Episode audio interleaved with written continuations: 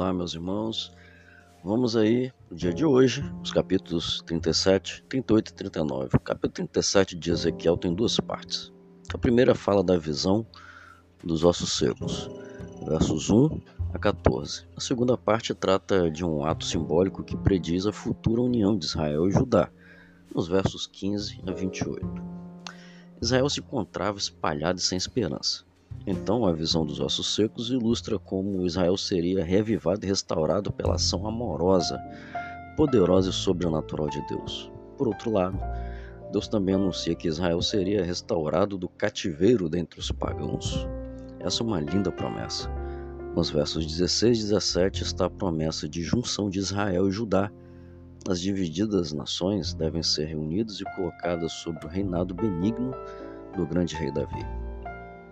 As promessas feitas nos versos 28 ao 28, é, 22 ao 28 não se cumpriram, pois o povo do Senhor não cumpriu sua parte na aliança. A promessa de Deus habitar entre seus filhos e filhas é para você e para mim. Por isso devemos estar preparados. O Messias quer habitar conosco para sempre. Aqui no capítulo 38, é, trata do exército de Gog, e de sua perversidade, muito provavelmente, Gog é um nome abstrato pelo qual Ezequiel descreve o líder dos exércitos pagãos que fazem um ataque final a Israel, após a restauração deste, e numa ocasião em que o povo de Deus está desfrutando a prosperidade prometida. Sobre a condição de obediência, note que o termo Gog é usado em conexão com Magog, para simbolizar as nações ímpias, as quais Satanás reúne após o milênio para atacar Cristo e tentar tomar a Nova Jerusalém. A partir do verso 16, entendemos que na destruição de Gog, o caráter de Deus seria plenamente vindicado. Isto nos faz lembrar a destruição de Satanás e na multidão de ímpios no final do milênio. Então, a sabedoria justiça e bondade de Deus serão plenamente vindicadas.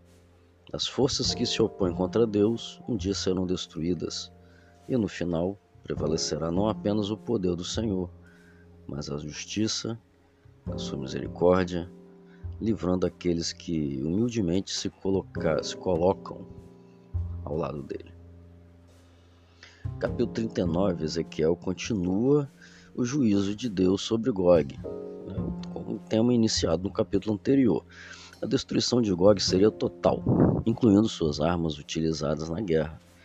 Além do mais, seria totalmente saqueada. A extensão da matança seria assustadora em meio a este terrível juízo. O profeta Ezequiel lembra o povo as belas promessas de Deus sobre a restauração de seu povo. Sim, Israel seria vitorioso e depois de haver sido castigado por seus pecados, seria novamente restaurado ao favor e ao cuidado de Deus. Duas afirmações são muito importantes diante de todos estes acontecimentos. Primeiramente, Deus diz: Saberão que eu sou o Senhor. Verso 28. Ou seja, Deus está, está no controle de história. E isto mostra a sua soberania. A outra frase está no verso 29 derramarei o meu espírito.